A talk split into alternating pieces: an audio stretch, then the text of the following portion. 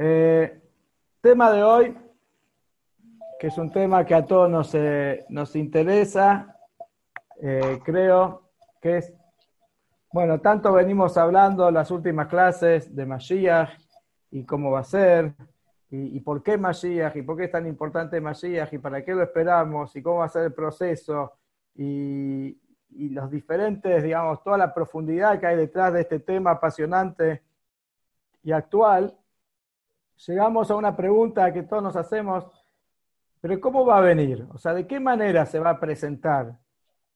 O sea, ¿acaso quiere decir que de la nada va a aparecer una persona eh, y se va a declarar Mashiach y todos lo vamos a seguir?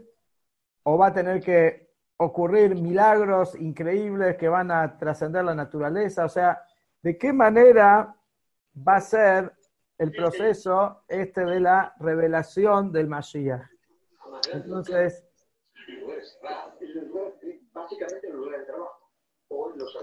sobre esto, sobre esto tenemos, hay alguien que tiene prendido el micrófono, si lo puedo apagar, por favor. Gracias. Eh, sobre este tema, es muy interesante, tenemos... Mirta. Mirta, Mirta, si puedo apagar, el, eh, por favor, el micrófono. Eh, sobre este tema tenemos eh, la opinión, como siempre venimos hablando, que Rambam Maimónides es el POSEC, es el que dictamina las leyes del Mashiach, el único, en su libro, en su libro Yada Hazaká, él trae todas las leyes relacionadas con la llegada del Mashiach. Y él dice así, él dice, no creas que el rey Mashiach debe dar señales y realizar maravillas. O sea, no pienses que para tener la seguridad de que la persona que viene y se presenta como Mashiach, para creerle, tiene, él tiene que hacer milagros y maravillas. Dice, no, Mashiach no necesariamente tiene que hacer milagros. Al contrario, Maimónides, o sea, Rambam, en, el Yad HaZaká, en su libro que trae las leyes del Mashiach, él dice claramente que Mashiach eh, va a venir de manera natural, o sea, se va a presentar de una manera natural, sin tener que mostrar milagros. Pero, por otro lado, tenemos lo que otra de sus obras, en realidad es una carta, se llama Igeret Teimán. No sé si escucharon hablar.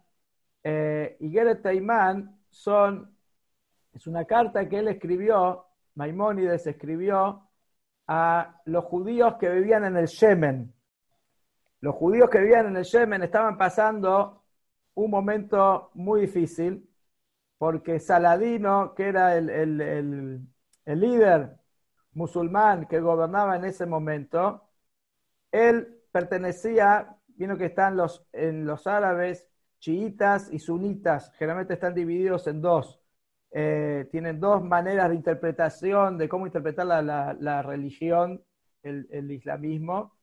Y en ese momento, el que estaba a la cabeza, que era Hanan, por favor, el micrófono. Eh, entonces, el, eh, este, este rey, tenía problemas con él, si no me equivoco, era chiita y, los sunitas no estaban de acuerdo con él, estaban muy enojados, que había una pelea interna, digamos, dentro de los diferentes bandos árabes. Y siempre cuando alguien está enojado, como, la, como siempre pasó en la historia, cuando están enojados eh, las naciones, se la agarran con el pueblo judío. Y los judíos que vivían en el Yemen en ese momento tuvieron que sufrir amenazas terribles de que si no se convertían al, islamismo, entonces los iban a, matar, o sea, los iban a matar a todos. Una presión terrible, eh, una persecución para que no puedan vivir como Yehudim, para que no puedan estudiar Torah y cumplir mitzvot como, como debe ser. Entonces, a eso se le sumó otro problemón que fue, apareció un, un Yehudi que estaba, como se dice en, en sefaradí, en árabe, Meshigene. ¿Sí? Apareció uno, un judío que estaba bastante loco y se presentó a sí mismo como quiere el Mashiach. O sea, él se, se autoproclamó Mashiach y mucha gente, ante los sufrimientos que estaban viviendo en ese momento, la, la, persecución y la desesperación y la amargura que tenían, muchos empezaron a seguirlo, a seguirlo, a creer que realmente este, esta persona era el Mashiach. Y uno de los alumnos del Maimónides, de Rambam, que estaba en ese momento en Yemen, él decidió juntar a todos los rabanim, a todos los rabinos de Yemen, y decirle, tenemos que pedirle ayuda al Rambam, tenemos que mandarle una carta al Rambam para que nos asesore cómo comportarnos ante esta situación. Y ¿qué hizo entonces? Eh, este, mandaron un emisario, Rambam estaba escondido en ese momento también, persecuciones, y llegaron a encontrar a Rambam, le, le trajeron la carta de, esto, de los rabanim de Yemen, contándole toda la desgracia que estaban viviendo, más lo que se había sumado de esta persona que se había autoproclamado. Por favor, los micrófonos, no sé quién tiene todavía prendido. Yo, si vos sos el anfitrión, cancela todos porque se prenden todo el tiempo. Bueno, ahí, pero lo pasa, yo lo cancelo, después algunos se vuelven a prender. Espera. Ahí los cancelo. Bueno, ahora sí. Eh, igual sigo escuchando, no sé.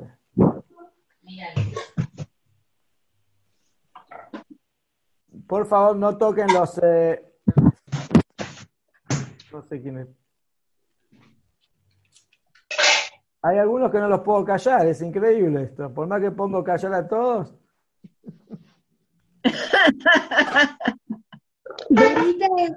Dorita, cachate, estás abierta. Hace más fácil, yo sí. No sé, Anda uno para que te acuerdes de las clases, yo sí. Así sentís lo que nos pasaba en el Chile en las clases. Sí. A ver.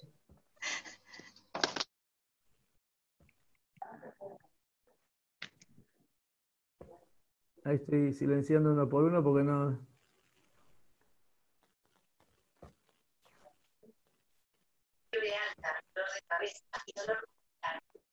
Eh, bueno, entonces le contaron a, a, a Rambam que incluso más el problema que tenía que lo perseguían los árabes y los querían convertir a la fuerza, también encima apareció uno que se autoproclamó el Mashiach y no sabían qué hacer. Entonces el primero que todo le demostró que esa persona que, se autoproclamaba el Mashiach no estaba, estaba loco, no era una persona que estaba en sus cabales y que no tenían que por qué seguirlo ni nada, o sea, era, era un falso Mashiach. Y fuera de eso, les mandó toda una carta dándole fuerzas y, ánimo y, consejos para, para, seguir adelante. Y en esa carta él habla, para levantarles el espíritu, les habla que el Mashiach puede llegar en cualquier momento y de una manera milagrosa. Entonces, vemos que en el Igueret Teimán, en el Igueret Teimán, el Mashiach sí habla, el, perdón, Maimónides sí habla de, de que Mashiach va a hacer milagros. Entonces, parece una contradicción. Por un lado, el mismo Maimónides, en un lado dice que Mashiach no tiene que hacer milagros, no va a hacer milagros, va a ser todo natural. En Miguel Teimán, que es la otra fuente del Rambam, se contradice. Entonces, ¿cuál es la, en realidad la explicación? Dado que las dos, que las dos eh, explicaciones, las dos eh, posturas son del mismo autor, o sea, el mismo Rambam escribió las dos cosas, entonces esto quiere decir que no puede haber una contradicción, si no está hablando de dos cosas diferentes. O sea, es lo que pusimos acá en el, en el, eh, dice, si somos meritorios, entonces será en forma milagrosa. O sea, si el pueblo judío merece la llegada del Mashiach, entonces el Mashiach sí va a llegar de manera rápida y milagrosa eh, y eso va a confirmar, digamos, su linaje, como dice Miguel Teimán, eso va a demostrar que él es el Mashiach.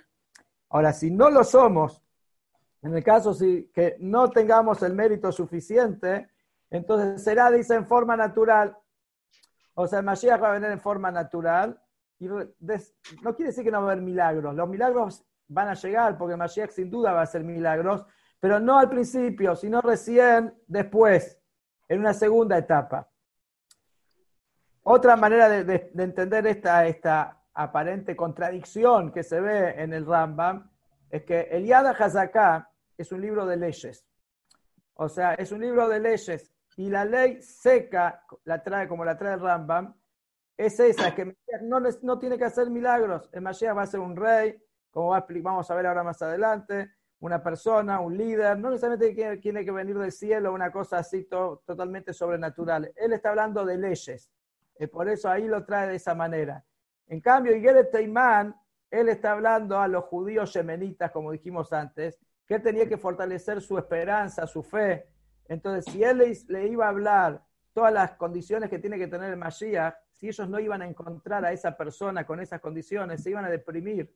Entonces, para, para levantar su ánimo y fortalecerlos, por eso Nigel Teimán ahí directamente habla de la segunda manera que puede venir Mashiach, que es cuando el pueblo judío es meritorio y Mashiach puede venir realmente en forma milagrosa. Como que las dos, las dos opiniones son correctas, porque las dos las trae el Rambam, pero estamos hablando en situaciones diferentes. Ahora, identificando al Mashiach. Si el Mashiach viene en nubes de gloria, o sea, como decimos, ¿se acuerdan, ¿se acuerdan cuando estudiamos eh, si iba a venir en nubes de gloria o iba a venir a caballo o iba a venir cabalgando el burro? Eh, si el Mashiach viene en nubes de gloria, quiere decir, va a venir en forma milagrosa, no vamos a tener duda de su identidad. O sea, va a quedar muy claro, vos ves una persona que viene y que hace cosas increíbles, que rompe con todas las barreras naturales y hace milagros. ¿sí? O sea, vos lo vas a ver y va a ser más, muy fácil identificarlo. Ahora, ¿qué pasa si llega montado en un burro? O sea, ¿qué quiere decir montado? No, no quiere decir literalmente, sino se refiere en forma natural. O sea, no hace milagros. Si no hace milagros, ¿cómo voy a saber cuál es? O sea, ¿de qué manera voy a poder eh, encontrarlo, identificarlo, cómo voy a poder realmente estar seguro si es, si no es. Dice, en realidad lo mismo pasó con los judíos, los Yudim de Mitzrayim, de Egipto, cuando Moshe, el líder del pueblo judío, viene a liberar a Israel de Mitzrayim. Entonces, en ese momento, los ancianos judíos, los sabios judíos de la época, no sabían si realmente Moshe era verdadero, digamos, era el verdadero Mesías, el que realmente venía a liberarlos, o era un falso, por ahí era un disfrazado, como ellos no sabían cómo, incluso después de que Moshe hizo milagros y todo, todavía ellos seguían dudando si realmente es o no es el Mashiach. Entonces, eh, ¿cómo hicieron? para realmente estar convencidos que Moshe era el Mashiach, ¿cómo descubrieron que, o sea, el Mashiach de su generación, ¿no? el, líder redentor de esa época? Entonces lo que hicieron fueron a Serach Batasher. ¿Quién era Serach Batasher? Serach Batasher era la nieta de Jacob. La nieta de Jacob, la hija de Asher, uno de los hijos de Jacob. Ella era una chica eh, muy inteligente, una mujer muy inteligente, ya de, digamos, desde su juventud.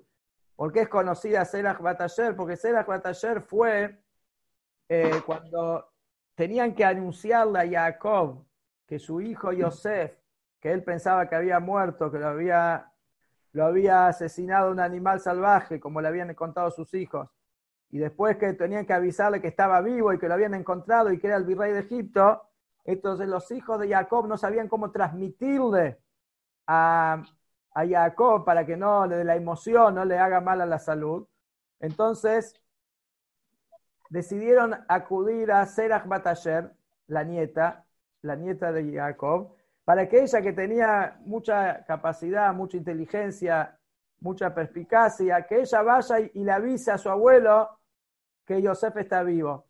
Y cuentan los Midrashim que ella fue y le hizo una canción, le cantó una canción a su, a su Zeide, a su abuelo, de una manera que le pudo transmitir el mensaje, sin que eh, eh, Jacob lo tome a mal o digamos, sin que le haga mal a su salud.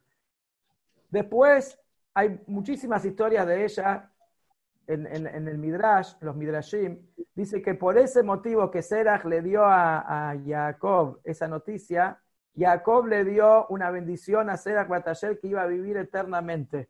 O sea, que no iba a morir. Según los Midrashim, dice que Serach Batasher no murió, o sea, subió viva al Gan Eden, igual como Eliyahu Naví en la carroza de fuego. No, Serach aparece en la historia, incluso en la época del rey David. Aparece Serach Batasher en varias ocasiones. ¿Cómo puede ser? Vivió cientos de años. Pero en la época que Moshe aparece para liberar al pueblo judío de Egipto, Serach Batasher vivía, era una mujer ya grande. Entonces fueron a decirle a ella, ellos sabían que Serach tenía un, un código tenía, el papá le había transmitido cuál era el código secreto para identificar al Goel, al Redentor. Y cuando vinieron y le contaron a Ceras que hizo Moshe lo que hizo, que hizo un milagro, que hizo esto, ella con eso no le creyó. Siguió averiguando hasta que le dijeron que cuando Moshe apareció dijo Pakot Pakanti. ¿Qué quiere decir Pakot Pakanti? Dijo, recordar, lo recordaré, lo recordé. Hashem le dice al pueblo judío, Recordarlo voy a recordar, o sea, me acordé de ustedes, ya llegó el momento de, sacarlos del exilio, sacarlos del galut. Entonces, cuando Seraj escuchó estas palabras que Moshe dijo, Pakot, Pakat, y dijo, sí, él es. Él es el, el, líder. Él es el que nos va a sacar de Mitzray. Muy bien, esto es en Egipto. Digamos, esto fue cuando el pueblo judío vivía en Mitzrayim y la manera que tuvieron para identificar al, al Mashiach de su generación, al primer Mashiach, a Moshe, fue con Serach Batasher. En nuestro caso, o sea, nosotros, como nosotros ahora, estamos en el 2020, 5780, el Mashiach va a llegar en cualquier momento, estamos esperando de un segundo para otro. Ahora aparece una persona y dice, yo soy, yo soy. ¿Cómo, cómo vamos a saber? en nuestro caso, la Torá nos enseña cómo, cómo reconocer al Mashiach. O sea, nosotros la única manera que tenemos de identificar es basándonos en la Torá. Hay un micrófono abierto, por favor, si lo pueden cerrar. Eh, el ¿Por qué? Dice, ¿por qué en la Torah? Dice, porque Mashiach no es un tema abstracto. Mashiach es un tema alágico. Eso es un tema de alajá rigurosamente definido como cualquiera, así como tefilín. Tefilín no es que cada uno lo pone como quiere o lo fabrica como le parece, no es algo abstracto. Tefilín es algo, eh, ¿cómo se dice? Es una, cosa concreta, es una mitzvah concreta, tiene una medida, tiene una, forma como se hace, hay una bendición de que se dice para poner tefilín, o sea, es una, un tema alágico concreto. Lo mismo es con el Mashiach. Cuando queremos identificar al Mashiach, tiene que, tenemos que ir a la Lajá, tenemos que ir a la ley y ver qué nos dice la ley judía, que en nuestro caso es Maimónides, qué es lo que dice. O sea, en otras palabras, Maimónides es nuestro Serach Batasher. Así como Serach Batasher, esta nieta de Jacob, fue la que ayudó a identificar a, Moshe como el líder, el, redentor de Am Israel. Maimónides es, nuestra es nuestro Serach Él es el que nos ayuda a nosotros con sus leyes para poder identificar quién es el Mashiach cuando aparezca esa persona que tanto estamos esperando. Eh, ¿Y por qué justamente Maimónides? Porque no hay nadie que discute. El único que unifica todas las leyes de la Torá incluso las leyes de la redención, cuando venga el Mashiach, o sea, las leyes de los Corbanot, todas las leyes que, vamos a cumplir cuando venga el Mashiach, es Maimónides. El Shuhan Aruch, por ejemplo, tiene solamente las leyes de la actualidad, pero no tiene las leyes cuando venga Mashiach, únicamente Maimónides. Y Maimónides tiene eh, en su libro Mishneh Torah, que justamente ahora los que estudian tres capítulos de Rambam como como pidió el Rebe, el Rebbe pidió que se estudie Maimónides diariamente. El Rebbe enseñó que hay el que puede estudiar tres capítulos de Rambam por día, entonces en un año es lo mejor, el que lo puede hacer, y en un año termina de estudiar todo el Rambam, o sea, en un año estudia todas las leyes de la Torah. El que no alcanza, no le da tiempo, no tiene la posibilidad de hacer tres capítulos diarios, que haga un Perec, dijo el Rebe, o sea, que haga, aunque sea un capítulo diario y lo termina en, tres, eh, en tres años. Y para aquellos que ni siquiera pueden estudiar un capítulo porque les resulta difícil o porque no tienen el tiempo lo que sea, entonces por lo menos Sefer Mitzvot, que estudien el, el, el, libro de que enumera todas las mitzvot de la Torah. Pero justamente estos días, ahora estamos ya en el, en el último libro de Rambam, los que estudian los, los tres capítulos, el Mishneh Torah en las leyes de Melahim, capítulo 11, ahí es donde describe eh, el Rambam la función del Mashiach, cuáles van a ser las acciones que Mashiach va a tener que hacer y cuáles son las etapas que van a ocurrir para que, digamos, las etapas para la revelación del Mashiach, para la revelación mesiánica. Todo eso lo relata en el capítulo 11, que ahora más adelante lo vamos a ver. En cambio, en el capítulo 12 de ese mismo libro, el Mishneh Torah, que es el libro de las leyes, el, leyes de reyes y Hot Melahim, ahí describe la guerra de Gog y Magog, que por ahí escucharon que se habla que va a haber una guerra terrible eh, entre las naciones, la guerra de Gog y Magog antes de la llegada de Mashiach. Se habla de la llegada de Eliyahu Naví. Eh, pero él, en realidad, cuando trae estos temas, la guerra de Gog y Magog, la llegada del, de Eliyahu Naví, todo esto, él dice que no se va a saber todo ese tema cómo va a ser hasta que sea, hasta que llegue el momento. Como que hay muchos midrashim sobre el tema que se contradicen unos con los, con los otros. Entonces son temas que nosotros en realidad no tenemos por qué profundizar y por qué interpretar si esto es la guerra de Gog o si no es la guerra de Gog Magog, no es nuestro tema. O sea, son temas que lo vamos a saber cuando llegue el momento, pero digamos, escapa de nuestra comprensión.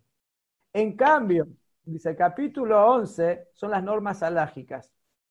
Ahí dice claramente, como vamos a ver en el próximo, eh, en la, próxima PowerPoint, vamos a ver cuál es la definición alágica del, del Mashiach y que en realidad, en realidad, si nosotros, el pueblo judío, a través de la historia, hubiéramos prestado atención, hubiéramos tenido presente eh, estas leyes, entonces nos hubiéramos ahorrado un montón de disoluciones, hubiéramos evitado un montón de, momentos duros que pasamos en la historia con los falsos Mashiach. O sea, sabemos que hubieron falsos Mesías, hubieron falsos Mesías que eh, anunciaron la redención, anunciaron, que venía el bienestar para el pueblo judío, etc. Y después se descubrió que eran mentirosos, que eran farsantes, y esto trajo muchos dolores de cabeza al pueblo judío. Eh, entonces, si, si nosotros desde un principio tendríamos claras las leyes de Rambam, entonces no, no, digamos, no hubiéramos caído en la trampa. ¿Por qué? Porque cuando viene una persona y, se autoproclama Mashiach y él dice que él es el Mashiach, bueno, abramos el libro a ver si cumple con las normas. Abramos el libro, ¿qué dice la ley? O sea, si a mí me traen un pollo, yo soy un, un, eh, un, rabino, y me traen un pollo para preguntarme si este pollo es cayer o no es cayer. Bueno, hay que ver qué dice la alajá, hay que ver si, si, si, eh, si como hay, hay, una historia, hay una historia, eh, una vez fueron a, una, a un rabino en Europa, entonces le llevaron un pollo, una señora le llevó un pollo que se había tragado una, aguja. Hay leyes que se llaman la ley de trefá. Un animal cuando tiene una lastimadura o una enfermedad que se va a morir durante ese año por la enfermedad que tiene, por más que uno le haga yejitá y lo mate correctamente, ese animal no es kasher, porque es un animal que se iba a morir. Se llama taref porque se, va a morir, está enfermo o tiene algún, algún daño que se... Entonces esta mujer fue y llevó un pollo con esta característica que se había entregado una aguja, eh, tenía, en el estómago, tenía una aguja, y le pregunta al, rabino si es cayero o no.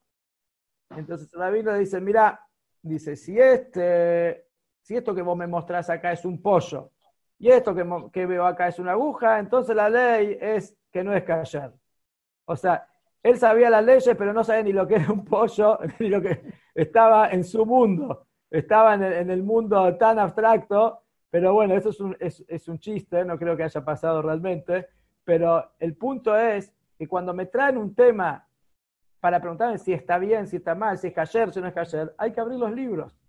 Hay que abrir los libros. Entonces, si viene una persona y se autoproclama Mashiach, ¿le creo o no le creo? Mira, no es el tema de no se trata de creer o no creer. Se trata de ir a ver si cumple o no cumple con, con los requisitos. Cumple con requisitos, bárbaro, no cumple con los requisitos, entonces no es. Entonces,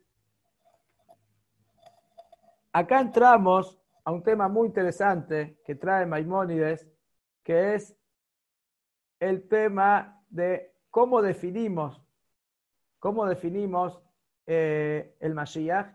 Y vamos a ver que hay dos, como dos etapas en su, digamos, revelación y en nuestra manera de detectar si es el Mashiach.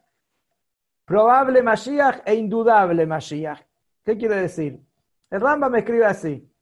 Si surge de la casa de David un rey que se ocupe de la Torah y de las mitzvot, tanto de la Torah escrita como la oral, como su antepasado David, o sea, igual que se va, a estudiar la Torah, igual como rey David, y que quien restaure el cumplimiento de la Torah en el pueblo judío y libra las guerras de Dios, entonces dice Rambam, Maimónides, podemos suponer que él es el Mashiach. O sea, es el probable Mashiach. ¿Qué quiere decir? Viene una persona que él es un líder que es descendiente del rey David. Eso quiere decir que es de la casa de David, porque sabemos que el Mashiach tiene que ser descendiente del rey David, de la familia real. Y es una persona que estudia Torah y mitzvot eh, cumple mitzvot y estudia la Torah al mismo nivel que David Amelech, o sea, un nivel espiritual altísimo, altísimo, a nivel del rey David. Y que él se ocupa de que el pueblo judío retorne a la Torah. O sea, él se ocupa, trabaja incesantemente para que cada judío, no importa en qué rincón del mundo se encuentre, retorne a Hashem, retorne al judaísmo, retorne a la Torah y libra las guerras de Dios. O sea, él se ocupa de sacar de, sí, de liberar los obstáculos que aparecen en el camino del pueblo judío, ese decimos es el supuesto Mashiach. ¿Qué quiere decir supuesto? En hebreo se dice Hezkat Mashiach. Hezkat Mashiach quiere decir es el que tiene todas las probabilidades para hacerlo. Ahora, ¿por qué no digo que seguro es? Porque para ser seguro va a faltar ahora la segunda parte que dice Ramón, que lo vamos a ver ahora, dice, si conquista, si conquista las naciones y logra reconstruir el Beit HaMikdash y congregar a los exiliados, o sea, hace retornar a todos los judíos a Israel, seguramente es el Mashiach. En ese caso es Mashiach Bebadai, es el Mashiach seguro. O sea, cuando se transforma, perdón, que toqué, eh,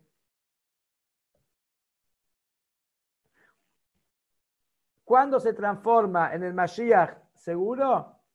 Cuando él realmente tiene éxito en su tarea de que todo el mundo vuelva, digamos, todo el pueblo judío vuelva a Shem, construye el Beit HaMikdash, conquista hacia los enemigos, construye el Beit HaMikdash y reúne a todo el pueblo judío en Israel, entonces ahí ya sabemos que él es el Mashiach seguro. O sea, el Mashiach va, a lograr no solamente que el pueblo judío vuelva a Dios, Él va a lograr que todo el mundo vuelva a transitar el camino de la verdad y va a hacer que todas las naciones del mundo sirvan a Shem en armonía. O sea, como muchas veces la gente pregunta, ¿pero Mashiach viene para el pueblo judío o, o para todo el mundo? Y la respuesta es, Mashiach es para todo el mundo. Seguro que el pueblo judío vamos a ser los primeros, digamos, en beneficiarnos en esto y somos los, que, los primeros que estamos esperando su llegada para tener el Beit HaMikdash, para volver a nuestro, a nuestro hogar, etcétera, etcétera. Pero eh, el Mashiach viene para cambiar el mundo, viene para transformar todo el mundo para bien, para encaminar a todo el mundo. Entonces vemos eh, acá me pasé, me parece, sí, pasé a la próxima diapositiva. Análisis, a ver si no. Sí, volviendo atrás. Entonces tenemos dos cosas. Mashiach, el, probable Mashiach y el indudable Mashiach. El probable es, como dijimos antes, cuando él hizo todo el trabajo de acercar al pueblo judío, se ocupa de trabajar, de, acercar a los judíos a la Torá, de, eh, es un tzadik muy grande que estudia la Torá al mismo nivel que David Amelech, que es un descendiente de Rey David, etc. Ahí sabemos que él es el, supuesto Mashiach, el Hezkat. Hezkat quiere decir eh, probable que sí, por ejemplo, cuando el pronóstico dice hay probabilidades de lluvia. No quiere decir seguramente 100% que va a llover, pero hay probabilidades. Bueno, él es el que tiene todas las probabilidades de serlo porque cumple con las condiciones. Pero ¿cuándo se convierte en el Mashiach seguro? Cuando construye el Beit HaMikdash y reúne al pueblo judío en Israel. O sea, vemos ahora nuevamente en esto análisis de la ley, la ley de Maimónides, que hay dos etapas. Una probable Mashiach y la otra es Mashiach indudable. O sea, la primera señal es, como decíamos recién, el Mashiach empieza, surge un rey davídico que empieza a actuar y conducir.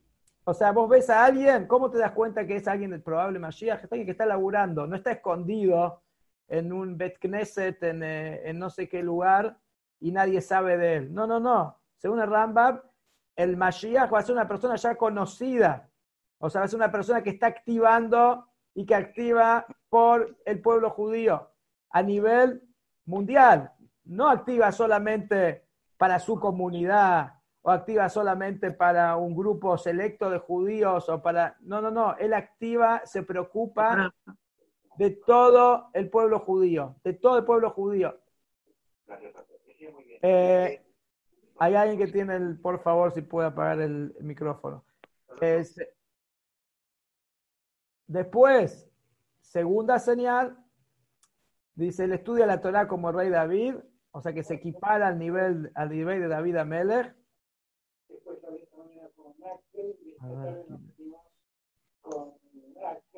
Se, equipara al nivel de eh, David Amelech. Tercer, tercera señal, actúa y afecta al pueblo judío y al mundo en general. Que ahí ya es Hezkat Mashiach. O sea, hasta ahí, perdón, es el Hezkat Mashiach, es el el que tiene todas las probabilidades de serlo. Es una persona que está actuando, trabajando, acercando a los judíos, es un gran tzadí que enseña la Torá, está en el nivel de David Amelech.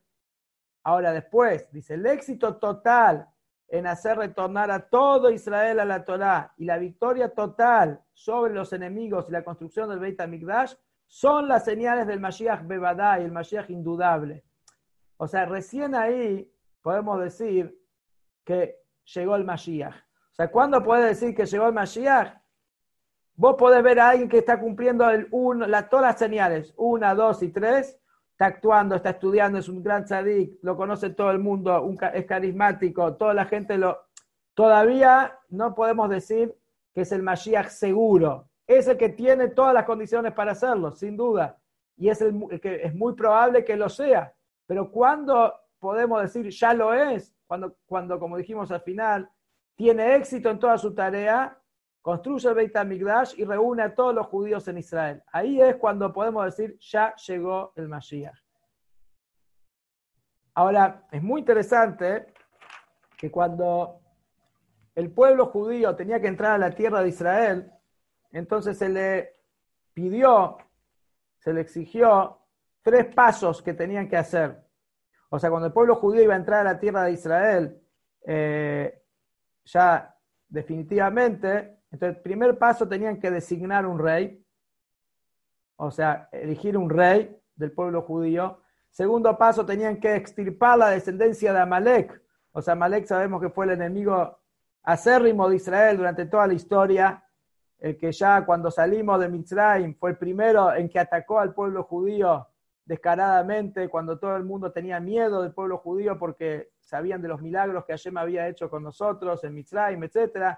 El único que se animó y tuvo la osadía de ir a atacar al pueblo judío fue Amalek.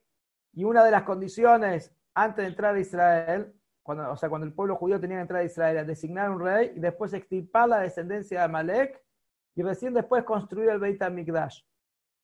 Dice, de la misma manera, según Maimónides, según el Rambam, el Mashiach va a seguir los mismos pasos. Primero va a surgir un rey, o sea, va a aparecer una persona que es el rey, que va a ser el que va a luchar por el pueblo judío, va a liberar las guerras por el pueblo judío y finalmente va a construir el Beit HaMikdash. O sea que se tienen que dar lo mismo que ocurrió eh, como la primera vez que entramos a Israel, así va a ser cuando entremos finalmente con la Geulah, con la redención final.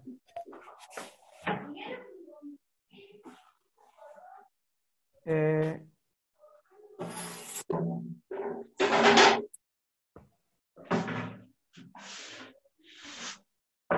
bueno, eh, entonces, de acuerdo a esto, entonces, ¿cuándo comienza la redención? ¿Cuándo podemos decir que ya empezó eh, la Geulá?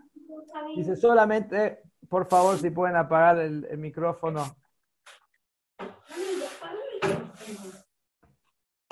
Yo sí es Hani, es Hani la que tiene el micrófono prendido. ¿Es Hani? Alguno de mis hijos, espera que... Viste, al final termino renegando con mi familia. Eh, bueno, eh, ¿cuándo podemos saber que comienza la Geulá, comenzó la redención? Dice solamente cuando se construyó el Beit HaMikdash. Podemos decir que ahí empezó ya la redención, ya llegó el Mashiach. O sea, por más que podemos ver que Mashiach tiene éxito en todas las áreas anteriores, o sea, todo lo que dijimos antes, que vence a los enemigos, que, que, que acerca a los judíos a la Torah, etcétera, etcétera, hasta que no construyó el Beit HaMikdash, todavía no se puede decir que arrancó la, redención, que ya llegó el Mashiach. Y esto es, dice, como los preparativos de un casamiento. Sin casamiento hay varios pasos hasta que se llega al casamiento. Está el noviazgo, la que tú vas, fijar la fecha, encontrar una casa donde, donde van a vivir los novios, las invitaciones y todo lo que saben lo que, lo que es un casamiento, todo el dolor de cabeza, que son todos los preparativos para un casamiento hasta que se llega a los kiddushim, o sea, hasta que se llega a estar bajo la jupá y, y el momento que el marido le pone el, anillo a, la novia, al novio a la novia, y ahí se transforman en marido y mujer, pero hay toda una previa antes, hasta que se llega a ese momento. Lo mismo es con Mashiach, hay toda una previa, hay toda una previa, que son todas las cosas que fuimos eh, contando recién, todas las cosas que se van, que el Mashiach va, el trabajo que Mashiach va a ser antes de revelarse completamente. Y finalmente, una vez que tenemos el Beit HaMikdash, es la Jupá. Una vez que tenemos el Beit HaMikdash, ya es seguro 100% la revelación total y absoluta del Mashiach. Eh, un minuto, voy a dejar de compartir, así los puedo ver a todos.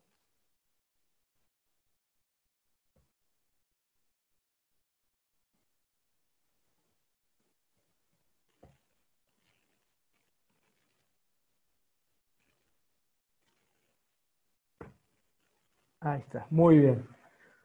Eh, ok, esto es un poco, eh, hoy estudiamos, pudimos ver que Mashiach no es algo abstracto, hay leyes, hay maneras de identificarlo, tenemos eh, al Rambam, que es como Serach Bataller, el Rambam es quien nos ilumina, nos abre los ojos y nos muestra realmente cómo podemos saber cuando el Mashiach llegue. Y hoy señales realmente no faltan. Hoy las cosas que están pasando en el mundo, no, nos, eh, no tenemos ni una duda que el Mashiach está activando en el mundo. No hay duda de eso. O sea, los cambios que están, se están dando en el mundo, ya de, no de ahora, ya de los últimos 20, 30 años, pero a medida que se va acercando el momento de la Geulá, cada vez los cambios son más fuertes y más grandes.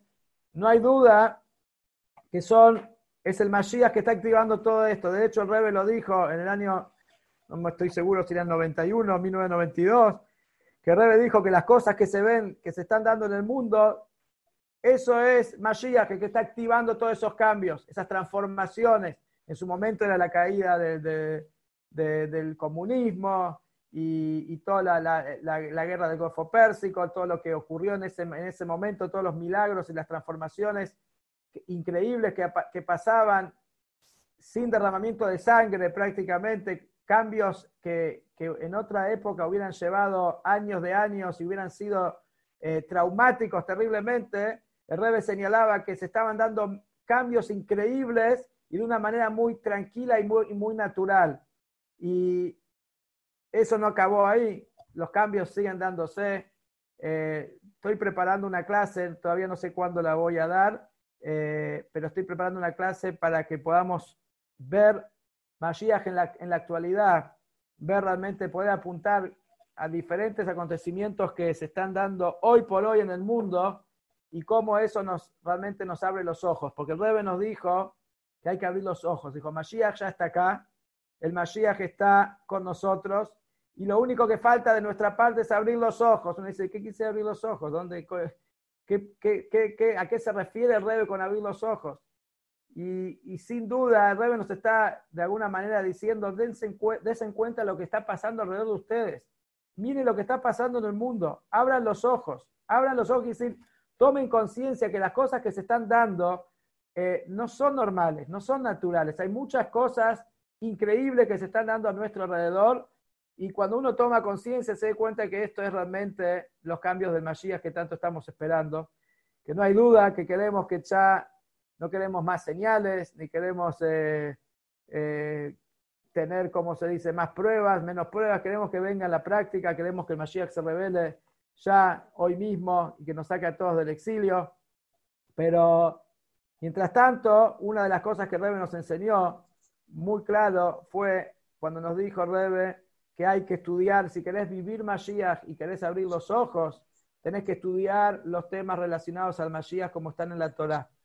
O sea, cuando vos estudiás los temas de Mashiach, que es lo que estamos haciendo desde hace, desde Pesach, ¿sí? después de Pesach arrancamos con este, este curso semanal para poder profundizar en, el, en, un tema actual, en un tema que, que, que, es el tema de nuestra generación. Somos la generación que tenemos que recibir al Mashiach, por lo tanto no podemos estar distraídos y mirar para otro lado. Tenemos que estar realmente conectados con nuestra misión y saber hacia dónde vamos, qué se espera de nosotros, qué es lo que eh, nos espera. Entonces, esa es la idea de este curso, lo que estamos haciendo, la era la nueva era, prepararnos para la nueva era y que no tengamos que prepararnos más, porque ya el Mashiach está con, esté con nosotros inmediatamente. Eh, ahora, todos los que quieran eh, hacer alguna pregunta o comentarios, seguro que es un placer. Yo sí, buenas noches. Una pregunta, ¿cómo te va? Hola Jorge, ¿cómo estás? Bien, ¿vos cómo estás? Maruja Hashem. Bueno, te hago una consulta. Sí. ¿El Rebe es descendiente de la familia de David? El Rebe es descendiente, de, sí.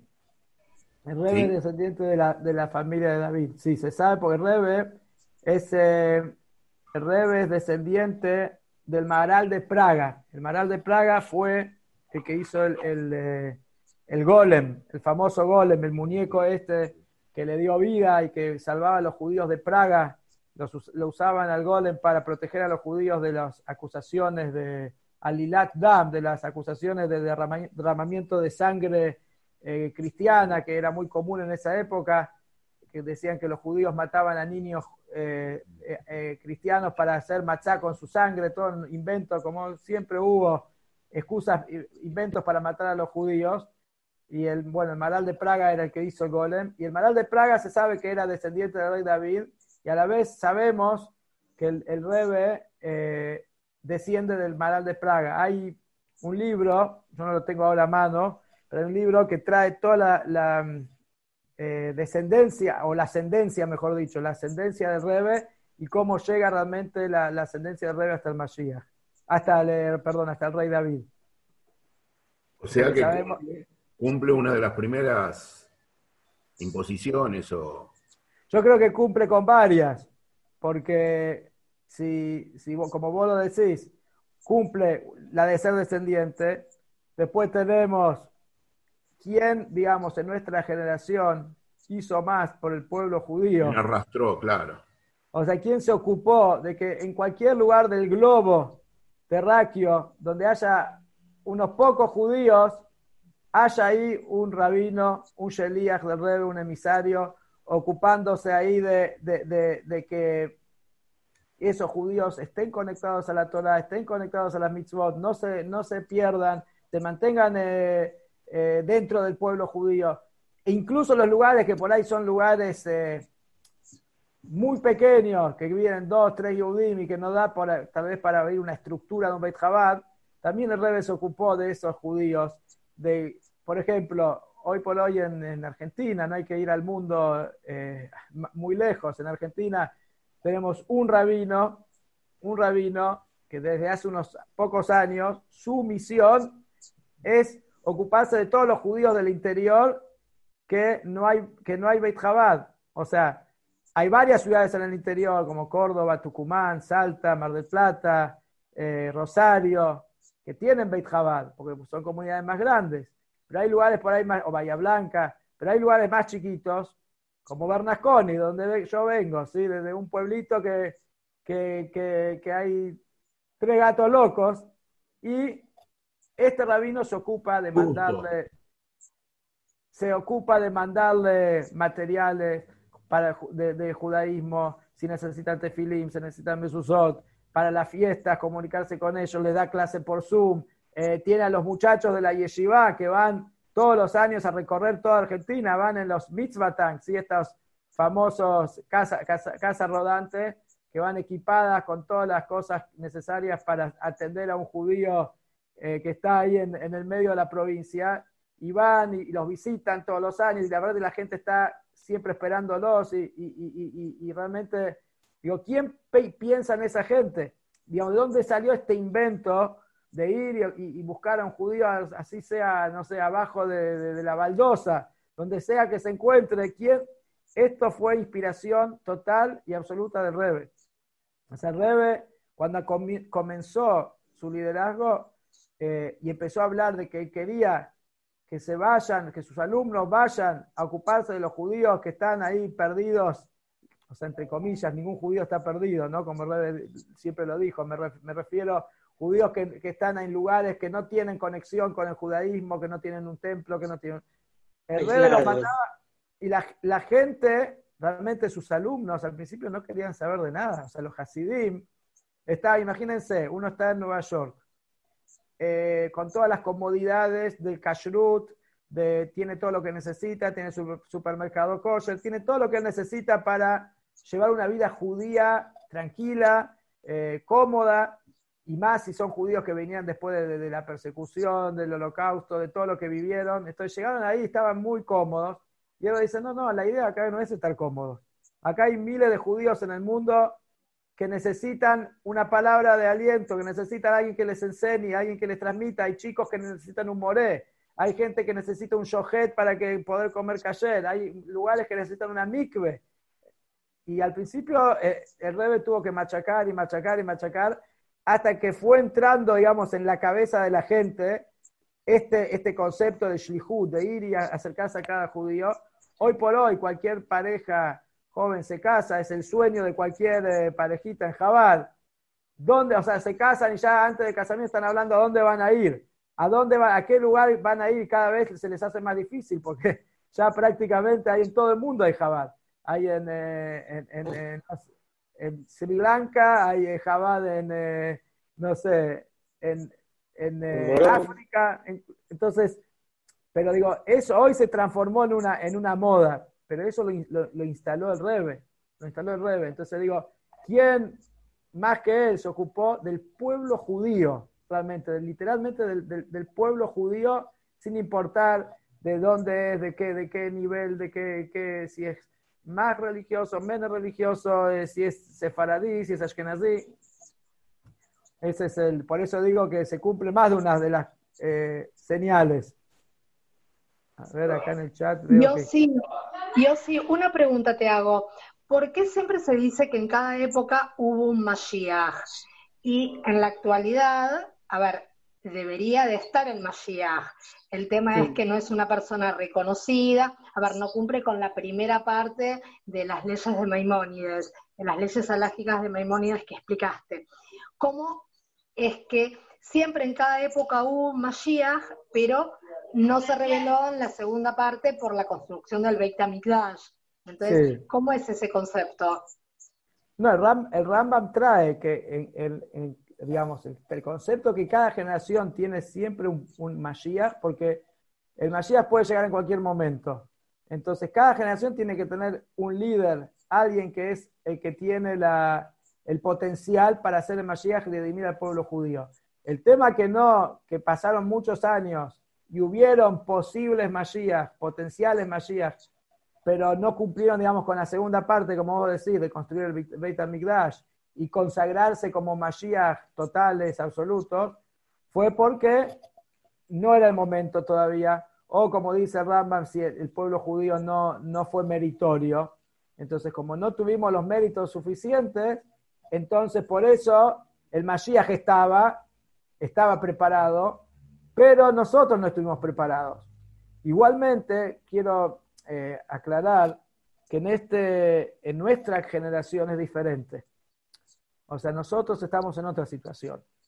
¿Por qué? Porque el Rebe nos aseguró que ya no hay motivos para frenar la redención. El Rebe ya, cuando asumió el liderazgo en el año 1951, el Rebe en su primer, en, su, en su primer discurso que dijo que fue el Mamar, el famoso Mamar Bati Legani, vine a mi jardín, mi amada, mi querida, así del Shira Shirim, el versículo del, Cantar de los Cantares, donde ahí explica todo el concepto de Shekinah Betachtonim, que la, toda la misión de hacer bajar la, la, presencia divina a la tierra, desarrolla con profundidad todo este concepto. El Rebbe ya dijo en ese primer discurso que nosotros somos la séptima generación, que somos la generación que vamos a recibir al Mashiach. Que toda nuestra misión es terminar de hacer bajar la presencia de Dios, la revelación de Dios a la tierra. Después, durante los años, el Rebbe también lo dijo muchas veces, que, en realidad eh, no hay, digamos, antes decía, bueno, pero falta la teshuvá, falta esto. El Rebbe dice, ya hicieron teshuvá, ya no hay nada que frene. O sea, dice, pero para, ¿cómo ya hicieron teshuvá? Yo conozco muchos judíos que no hicieron teshuvá. Dice, cada judío, independientemente de su nivel espiritual, eh, en algún punto tú, así dice Rebe, un pensamiento, un irur, como un pensamiento de teshuvah, un pensamiento que de arrepentimiento, y ya eso es suficiente para que el, el, pueblo judío sea meritorio. O sea que hoy no hay más trabas. ¿Por qué no vino hasta ahora? No lo sabemos, no lo sabemos. O sea, no sabemos por qué todavía no se reveló. Pero no hay duda que somos, es nuestra generación, que somos nosotros. Tenemos que estar con eso, con la confianza y la seguridad total, total y absoluta. Y por eso digo la importancia de estudiar y de ver las cosas que van pasando en, el mundo, porque todo eso también nos ayuda a, despertar, ¿no? Abrir los ojos y darnos cuenta que, bueno, que ya, ya falta menos, ya falta menos. Pasa que, bueno, el mundo también, eh, con todos sus problemas, con todo lo que estamos viviendo, tira para el otro lado, eso es lo que hablamos la, la, clase pasada, el mundo es, es como el anti-Mashiach, el mundo es ocultamiento, Mashiach viene a revelar a Dios en la tierra y el mundo oculta y tapa a Dios, pero nosotros tenemos que conectarnos realmente profundamente con la Torah, con el Hasidut, con la, la, la, Torah del Mashiach, que es el Hasidut, y que eso nos realmente nos permite ver la verdad, nos permite ver cómo en realidad el Mashiach ya está acá y ya está activando y en cualquier momento se, se tiene que, que revelar.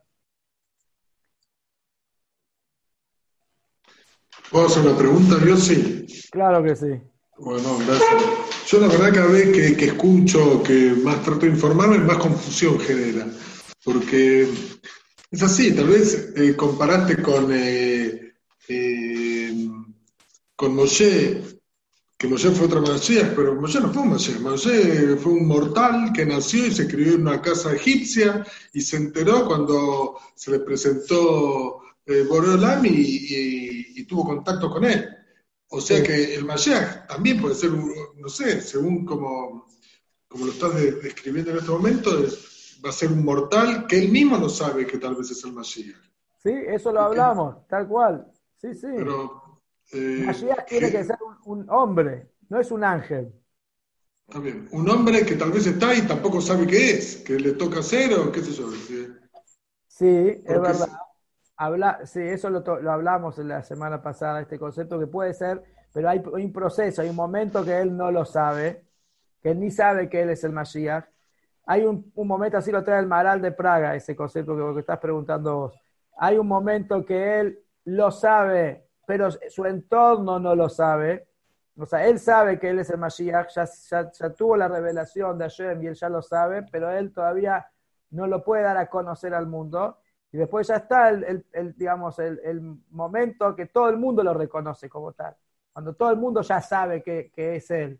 Pero volviendo... Nosotros sí esperamos cosas mágicas, místicas, que el Beit HaMikdash está construido y baje construido, que empezar a ver milagros. Pero si vos decís, va a construir, ¿qué va a construir? ¿Va a mandar a construir? Puede ser cualquier persona también que mande a construir. Bueno, muy, muy buena, muy buena tu pregunta. Sí, te, perdón, perdón si te interrumpo, si, si querés. No, no, no. Pero no, está perfecto. Lo que vos decís lo vamos a ver, creo que la semana que viene o la otra el tema este de cómo va a ser la construcción del Beit HaMikdash, porque hay opiniones, hay opiniones que va a ser construida por el hombre, y hay opinión que dice que el Beit HaMikdash va a descender del cielo directamente, o sea que ya está construido y va a bajar.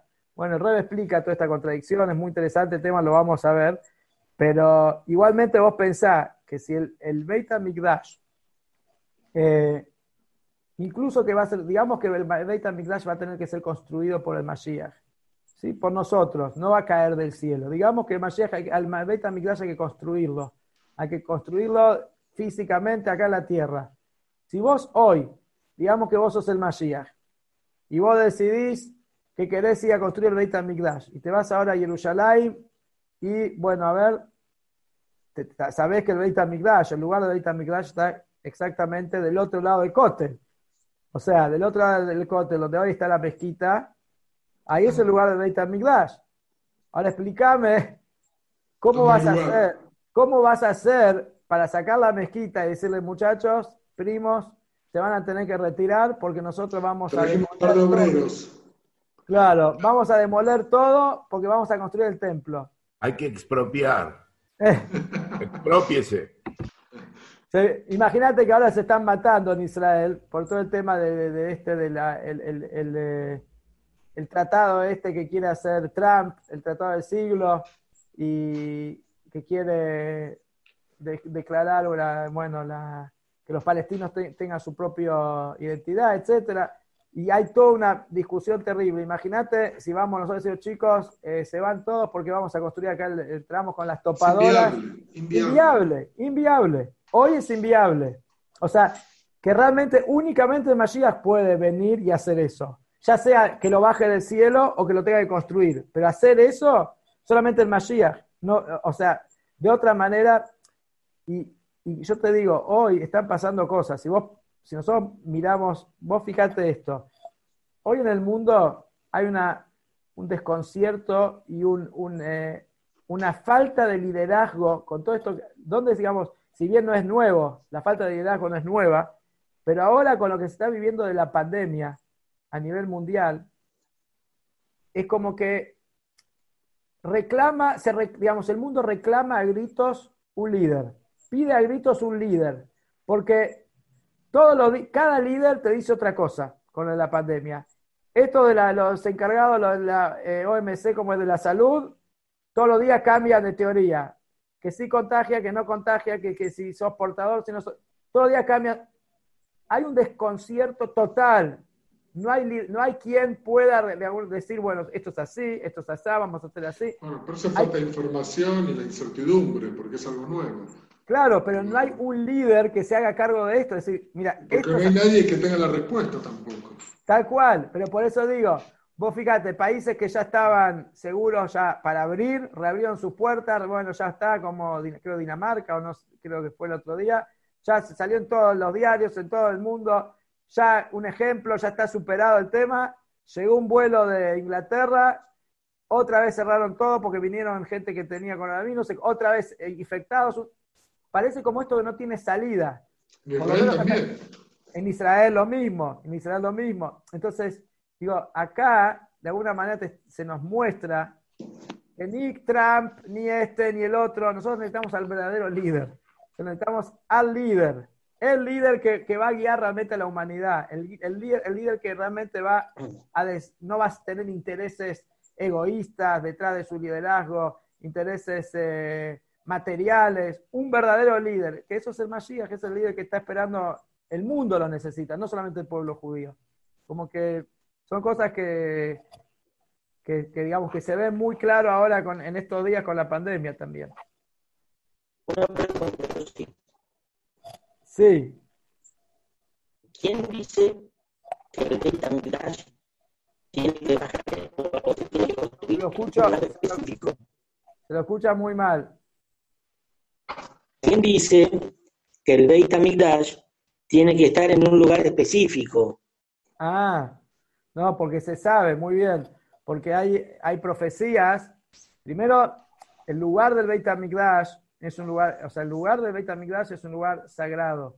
El, en el, el, lugar donde, donde estaba el, el Kodesh HaKodashim, el lugar más sagrado en, en el Beit HaMikdash, el lugar, digamos, tiene un lugar exacto, lo trae también eh, el, el lo trae exactamente, explica el por qué. Ese lugar ya está consagrado desde la creación, ahí está lo que se llama el Eben Ashtiah, Ahí abajo, bajo la tierra, está lo que se llama la piedra angular, que es la, piedra de la cual Dios eh, hizo, construyó, creó todo el mundo.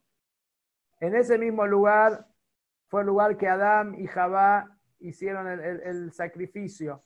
Ahí también fue el sacrificio de Isaac. O sea, es un lugar consagrado desde la mismísima creación. Es el lugar más sagrado del mundo y es el lugar que está destinado para el Beit HaMikdash. O sea, se sabe, Rambam lo trae, son profecías y está, está todo muy, muy claro.